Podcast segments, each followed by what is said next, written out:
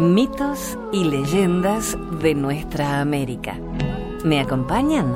Soy Jenny de Bernardo.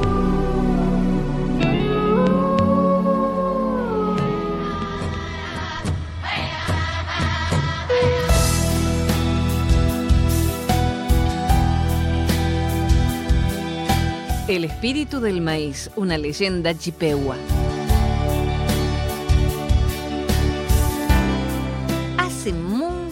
Años, un grupo de chipehuas tenía un magnífico campo de maíz. Tan abundante era su cosecha que se volvieron orgullosos, arrogantes y derrochadores. Comían más de lo que necesitaban, atiborraban de grano a sus perros y dejaban que los granos se pudrieran en los campos. Los niños jugaban con las panochas y luego las arrojaban al cieno. Cuando la gente comía hasta hartarse, enterraban el grano que les quedaba y se iban a cazar. Pero a pesar de ver gamos y arces en grandes manadas, no podían coger ni matar ninguno. Parecía como si los cazadores disparasen a ciegas. Cada vez que disparaban el arco se equivocaban y los animales parecían doblar su veloz carrera. Sin comida fresca, pronto la gente agotó las reservas de alimento que llevaban consigo y el hambre se apoderó de ellos. Acordándose del grano que tenían escondido en sus casas, enviaron algunos hombres por él. Pero, desgraciadamente, los ratones lo habían encontrado y se habían comido todo el maíz almacenado. Muy apesadumbrados, se quedaron los corazones de todos cuando los hombres regresaron de las cacerías con las manos vacías. ¿Por qué hemos sido castigados? se preguntaban. Y continuaron preguntándoselo, mientras tocaban los tambores y cantaban sus cánticos sagrados. Solamente un hombre entre ellos no había tomado parte en aquel derroche del maíz. Entristecido al ver el trato que daban al maíz, el gran don del maestro de la vida fue refugiarse solitario en el bosque. Desde lejos oyó el sonido del batir de los tambores y de los cánticos, cuando la gente trataba de aplacar los espíritus a los que creían haber agraviado. Se dirigió entonces hacia un área salvaje del bosque, donde no existía la menor huella del hombre. De pronto, se encontró en un claro. En el centro de un pequeño pantano había un montón de tierra y en él una especie de aposento hecho de madera de álamo. Cuando el hombre se aproximó, oyó que gemían y gritaban desde el interior, lo que aumentó su curiosidad. Entró en el aposento, donde halló un hombrecillo tumbado sobre unas pieles sucias y viejas. Pálido, enfermo y pobre, el hombrecillo comenzó a hablar. ¿En qué miserable situación me han puesto? dijo al visitante. Soy vuestro mejor amigo y me han maltratado y encerrado aquí en medio de esta suciedad. Han dejado que los perros me arranquen a tiras los vestidos. Me han tratado muy mal. Por eso ahora están muertos de hambre. Los amigos no deben querellarse, pues se infligen heridas mutuamente. El visitante se estremeció al darse cuenta de quién era aquel que veía y a quien oía. La débil voz continuó. Me alegro de que hayas venido y de que veas en qué horrible situación me encuentro. Yo no tengo ni siquiera agua en mi cántaro, no tengo vestidos, ni siquiera una hoja que me proteja. Las malas hierbas crecen en mi jardín, las bestias del bosque merodean en torno mío. Pronto me devorarán. Vuelve con tu pueblo y diles que me has visto. Soy el espíritu del maíz. Lleno de compasión, el buen indio se lo prometió y encaminándose hacia el campamento, describió el aposento, el aspecto enfermizo y las miserables condiciones en que vivía el espíritu del maíz. Dice que vosotros le habéis llevado a ese estado, dijo el buen indio. Dice también que vuestro derroche es la causa de su desgracia. Asombrado, el pueblo escuchó al indio hasta el final de su historia. Entonces, de pronto se dieron cuenta de lo mal que se habían portado. Rápidamente volvieron a su aldea, a los campos sin plantar de los que se habían apoderado las malas hierbas. Allí sacrificaron un perro al espíritu del maíz y prepararon los campos para plantar. Colocaron cuidadosamente en el suelo los granos que no se habían comido los ratones, cantando los cánticos que se cantan en el tiempo de hacer las plantaciones. Permanecieron a la espera hasta la época de la recolección. Tuvieron una buena cosecha que aprovecharon bien, con gran cuidado. Luego, cuando fueron a cazar, tuvieron buena suerte, ya que se habían arrepentido de su voracidad y derroche.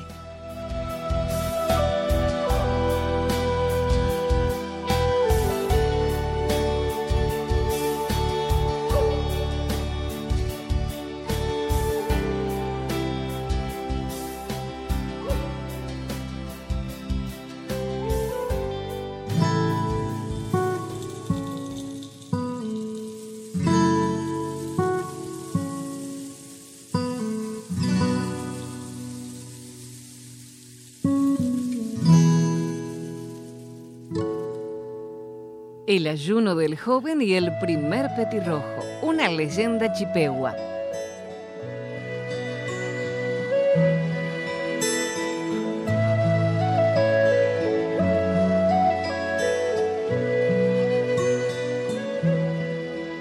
Cuando el hijo único de un hombre viejo llegó a la edad del gran ayuno, su padre trató de asegurarle que tuviese un buen espíritu guardián Deseaba que el joven tuviese un carácter que le animase a sobrepasar a los demás hombres de su tribu. Así, se encargó de ayudar a su hijo para los preparativos del ayuno y para que se purificase y limpiase, incluso las uñas de los dedos. Y planeó que el joven ayunase más que lo habían hecho otros hombres de la tribu, hombres famosos por su sabiduría y su bravura. El joven se bañó varias veces en su aposento y luego se tiró a la corriente vecina. Frotó su cuerpo con ramas de abeto para limpiarse y purificarse para el largo ayuno. Mientras, su padre le construyó una cabaña lejos del resto de la familia y de la aldea y le colocó una manta limpia en el suelo. Ahora permanece quieto sobre esta manta dijo el padre al joven cuando terminó de bañarse. Aguanta como un hombre. Cuando pasen doce días te traeré comida y te daré mi bendición. El joven obedeció el mandato de su padre. Permaneció quieto, con el rostro cubierto, y esperó que la voz del Espíritu le enviase su mensaje. Todas las mañanas, su padre le visitaba para darle ánimos y recordarle cuánto honor y fama alcanzaría si lograba ayunar doce días. Durante siete mañanas el joven no contestó a las palabras de su padre. Permanecía sin moverse, sin dar signo de descontento. Pero la mañana del noveno día de su ayuno habló con voz débil. Padre, he soñado que algo malo me va a suceder puedo romper mi ayuno y luego más tarde volver a ayunar. Hijo mío, dijo el padre, no te das cuenta de lo que estás preguntando. Si ahora te levantas, perderás toda la gloria. Espera pacientemente un poco más. Con solo tres días se cumplirán tus deseos. Ya sabes que es por tu bien que debes ser paciente. Te suplico que perseveres y aguantes un poco más. El hijo murmuró una respuesta y se cubrió. A la mañana décima no se movió cuando su padre le visitó, pero al undécimo día repitió su petición. Déjame romper el ayuno. El padre le contestó casi con las mismas palabras de la vez anterior, añadiéndole solo una promesa. Mañana yo mismo te prepararé la comida y te la traeré. El joven permaneció silencioso, quieto, como si estuviera muerto. Nadie hubiera podido decir que vivía, a no ser por un ligero movimiento de su pecho. A la mañana siguiente, el padre alegremente preparó la comida para su hijo y se apresuró a ir a la cabaña. Estaba seguro de que su hijo había sido bendecido por una visión y por el espíritu que le conduciría a la grandeza. Cuando se acercó, se quedó sorprendido de oír hablar a su hijo. Se detuvo y mirando por una abertura, se quedó asombrado al ver que su hijo se estaba pintando con pintura roja. Ya se había pintado el pecho y ahora estaba terminando su obra pintándose los hombros. Mi padre ha destruido mi futuro como hombre, se dijo el joven. No ha escuchado mis peticiones. Así es que ha perdido. Seré más feliz como un pájaro, ya que le he obedecido. Solo mi padre tendrá que sufrir, porque mi espíritu guardián es justo. No me ha concedido que se cumpliesen mis deseos, pero se ha compadecido de mí de otra manera. Me ha dado otra forma. Ahora tengo que irme. En aquel mismo instante su padre exclamó angustiado, Hijo mío, hijo mío, no me dejes, te lo ruego. Pero con la velocidad de un pájaro, el joven voló hacia lo alto de la cabaña y se colocó en el palo más alto había sido transformado en un petirrojo. Con mirada compasiva contempló a su padre y le consoló con estas palabras. No te preocupes, padre, no sientas el cambio que ves en mí. Voy a ser más feliz como pájaro que lo he sido como hombre. Siempre seré amigo de la gente y viviré cerca de sus casas. Siempre estaré alegre y contento. Y aunque no seré el gran guerrero que deseabas que fuera, o el sabio consejero, seré el mensajero diario de la paz y de la felicidad. Te alegraré con mis cánticos e inspiraré a otros la ligereza y la alegría que yo siento. Esto será en lugar de la gloria que deseabas para mí y que esperabas de mí. Ahora estoy libre de los cuidados y de las penas de la vida humana encontraré el alimento en los bosques y en los campos, y mi camino estará en el aire y el sol. Y estirándose con delicia por tener alas, el primer petirrojo se puso a cantar una de sus más dulces canciones y salió volando hacia la arboleda próxima.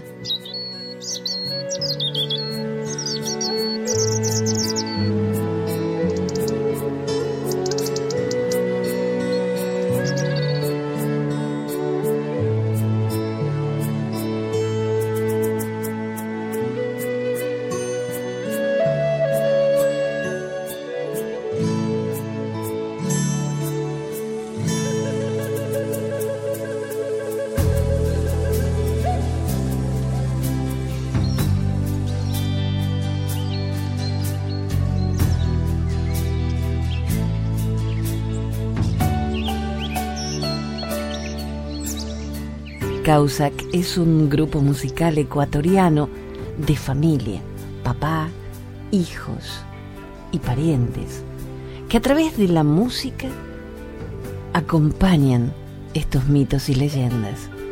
Causac quiere decir vida, existencia, constancia, perseverancia, persistencia. Por eso le agradecemos que sean ellos quienes pongan el marco musical de estos relatos. Hacemos una breve pausa y enseguida continuamos. Soy Jenny de Bernardo.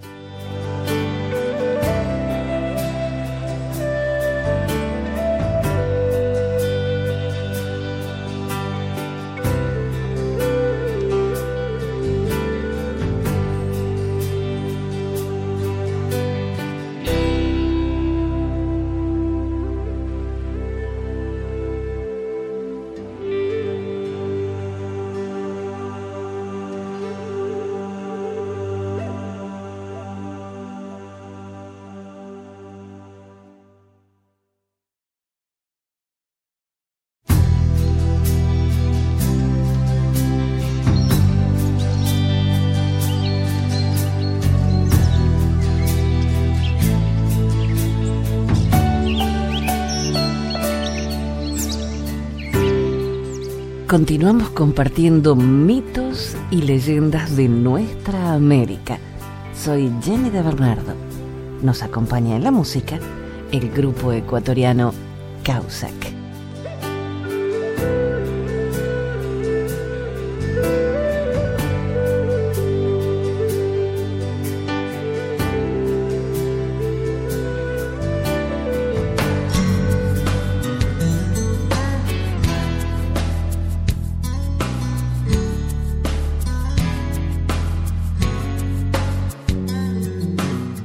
Una leyenda chipegua.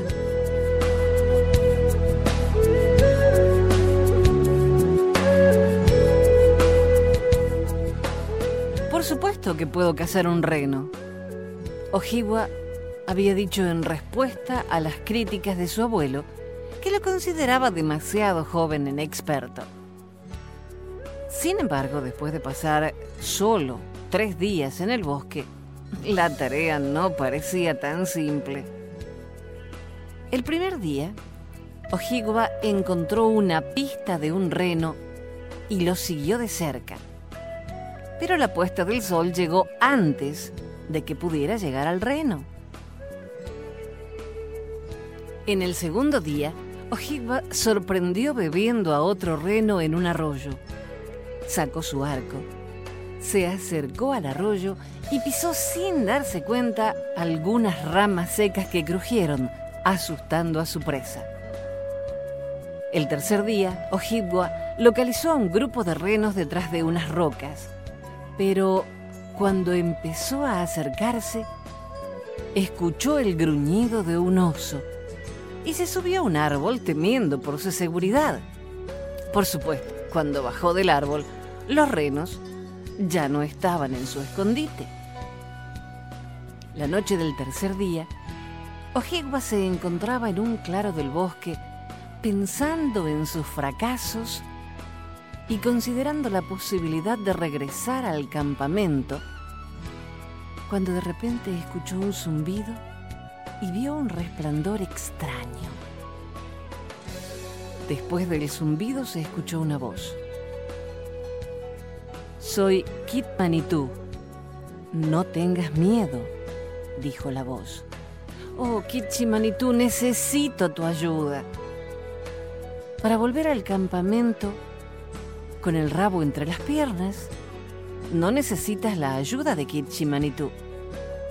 Estoy decidido a intentar una vez más, pero no sé cómo. El primer día fallaste ya que te faltó rapidez. El segundo día fallaste porque te faltó sigilo. Y el tercer día, bueno, acepta que el tercer día no fuiste más que un cobarde. Lo que necesitas de Manitú es que sientas que la fuerza crezca dentro de ti.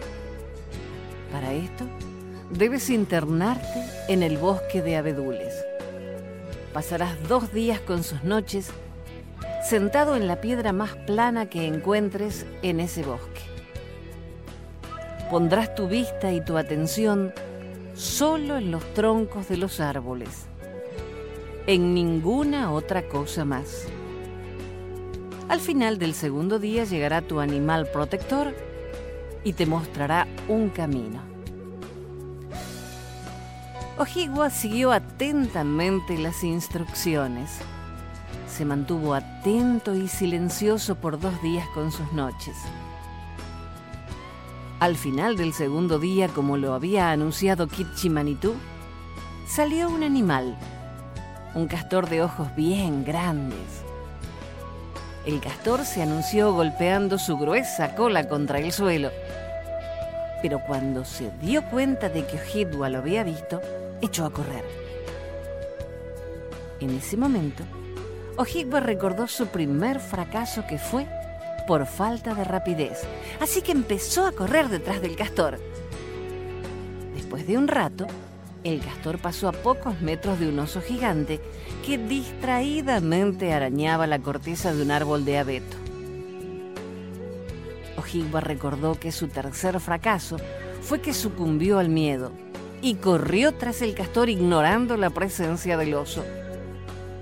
Por último, el castor entró en la zona más densa de la selva y se detuvo en seco, dando paso a paso una marcha lenta. Ojigua recordó que su segundo fracaso había sido la falta de sigilo y caminó en silencio, tan suavemente que sus mocasines no hacían ruido. Así, se fueron acercando a un reno que masticaba la hierba y sacaba de vez en cuando la lengua. Ojigua apuntó su arco y flecha listo para cazar el reno cuando éste desapareció. No escapó, no se movió, simplemente desapareció. En el lugar donde había estado el reno, apareció Kipchimanitú en un resplandor. Ya has aprendido suficiente por ahora, dijo el gran espíritu. No hay duda de que en un día cercano serás un buen cazador. Ahora, regresa al campamento y dile a tu abuelo que tenía razón, que aún te falta mucha experiencia. Si lo haces, agregarás a todo lo que has aprendido una lección de humildad.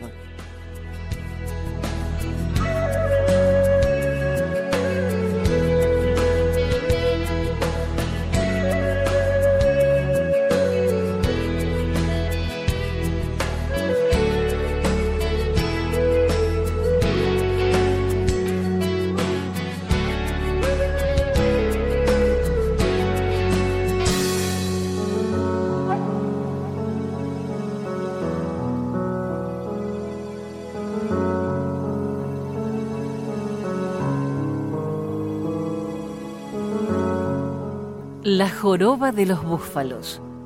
Una leyenda chipegua.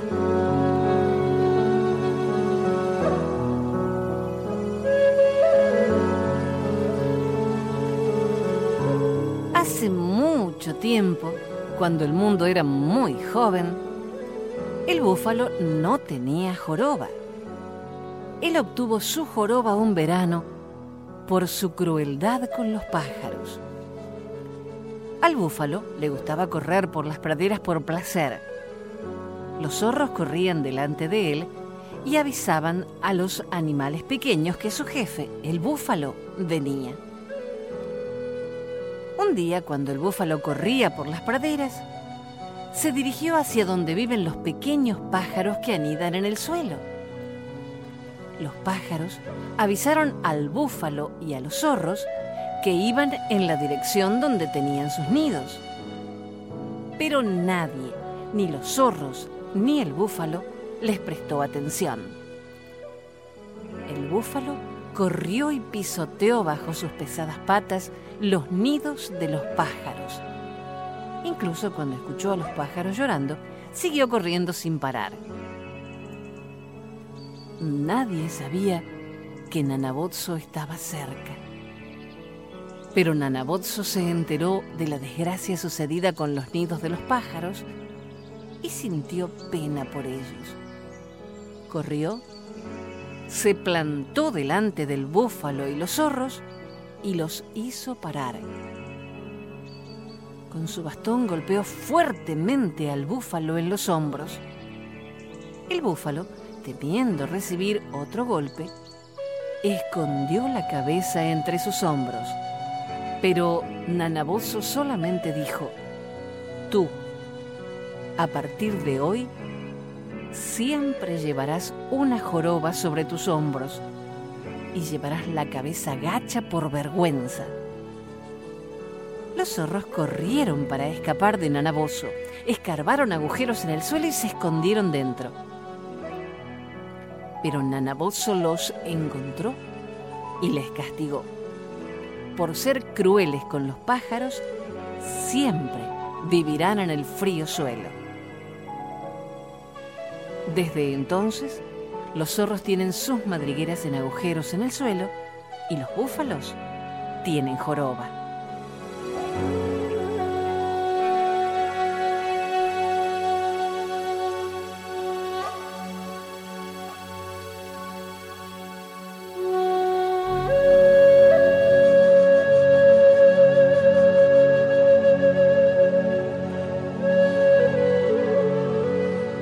Relatos de los Ojigua o Chipegua.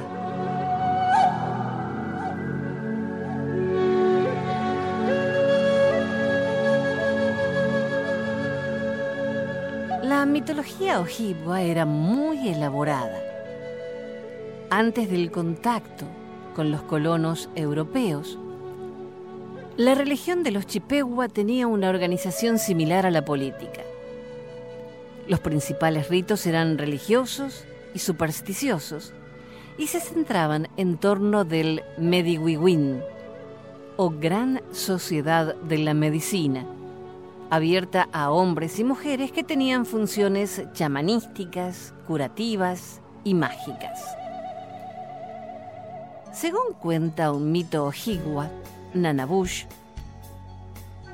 el ser superior, el cuervo, enseñó a esa gran sociedad de la medicina de los pueblos los rituales para salvarlos de la extinción provocada por una enfermedad mortal. Nanabush contaba con una tienda que le habían construido los poderes superiores e inferiores, donde recibió la sabiduría para curar. Aprendió a utilizar las medicinas y las plantas y los rituales adecuados. Además, estudió el modo de venerar a la nutria sagrada y al oso. Entonces, Nanabush descendió a la tierra con su bolsa de medicinas y enseñó al pueblo y lo introdujo en los enigmas de la gran sociedad de la medicina o Medewiwin. El atrapasueños, en la mitología ojibwa, es un objeto de gran significado y vital importancia, relacionado con el origen de su pueblo.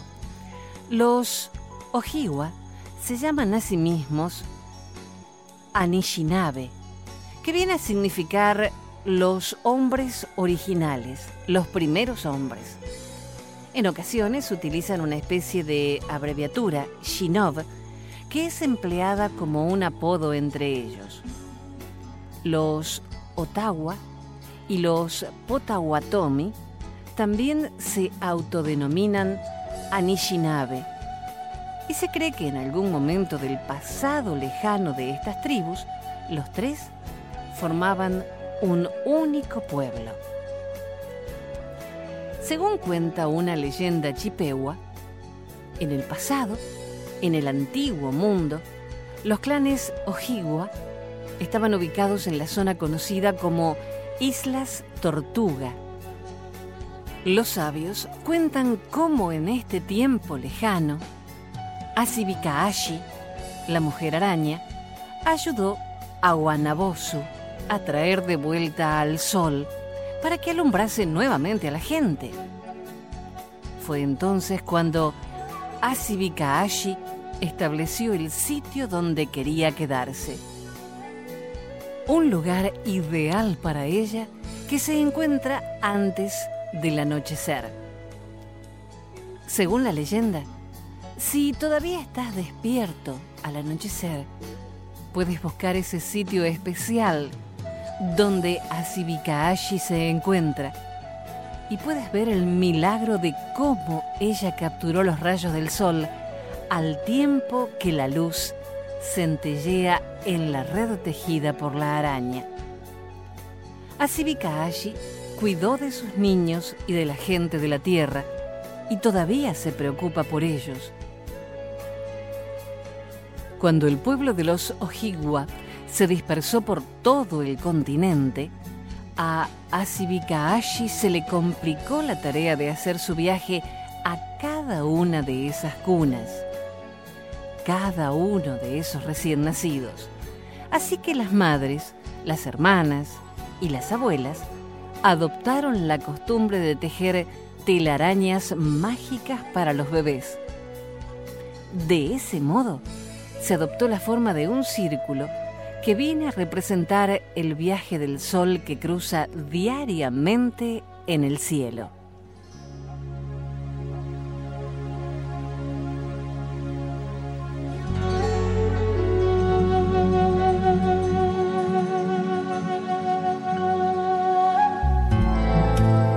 Hasta el próximo relato. Soy Jenny de Bernardo.